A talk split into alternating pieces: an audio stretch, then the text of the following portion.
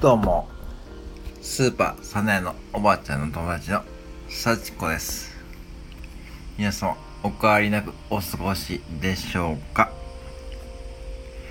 私のことを知らない人もいると思うのですが、私はあのスーパーサネのおばあちゃんの唯一無二の友達、親友と言っても過言ではございません。いつもあの方といろんなところで出かけて、出かけて行ったり、出かけて行ったり、ちょっと今日は舌が回りませんが、お出かけをしたり、ブログを書いたり、スーパーサダイに行ったりしております。小川コーヒーや、スガキ屋、そんなところにも出かけております。今日は何やらコンビニ副店長さんが夏の特別企画ということで、人生相談なるものをやっておるそうですが、私のところにも一通ご相談が来ておりますので、早速読まさせていただきます。ペンネーム、夏は暑いが島倉千代子さん。はい。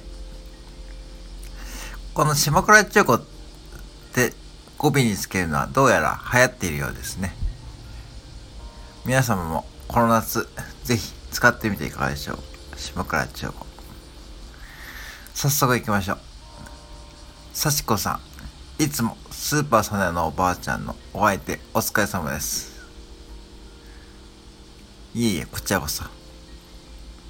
早速相談ですがお盆のお墓参りで幸子さんは何を願うのでしょうか？ぜひ差し支えなければ教えていただきたいと思います。どうぞよろしくお願いしまくらちよこ。はい。そうですね。まもなくお盆がやってまいります。もちろん私はお墓参りは毎年行かさせていただいておりますが、やはり私たちはご先祖様あっての今のい生かさ、生かさせておると。生かさせてもらっていると。いうことでございますね。要するに、ご先祖様は色陰で私たちがこうして普通に生きていられるという感謝の気持ちを込めてお墓参りにするのは当然だと思うのですが、とは言いつつも、やはりお願い事をするというのも必要かと思います。そこで私のお願い事というかですね、まあこれはやはりベタなお願い事なのですが、もう少し野菜のお値段ですね。生活費、もう少し安くならないかと思っておるところでございます。こういったことをですね、ご先祖様お願いして、ご先祖様がどのように判断してくださるか。私、マクドナルドで早朝アルバイトをさせてもらってますが、やはり皆さん口を揃えて言うのは、物価が上がったということでございます。物価。何事も上がっておりましたね、今の時代ですね。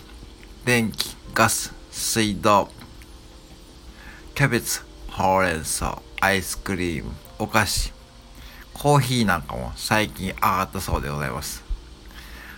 そうなると私たちはやはり生活に対する苦しさというものがどうしても拭いきれません。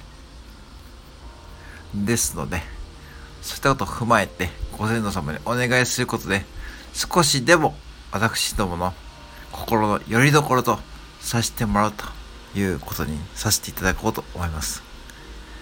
とは言っても、お盆にだけ墓参りに行くというのは、やはりナンセンスだとだと思いますので、ぜひ、次に一度でもお墓参りに行けるのであれば、行った方がよろしいかと存じます。以上、ご相談の答えになってますでしょうか。是非、皆様もまだ暑い夏が続きますので、お体ご自愛くださいませ。以上、幸子の人生相談でした。ありがとうございます。島倉千代。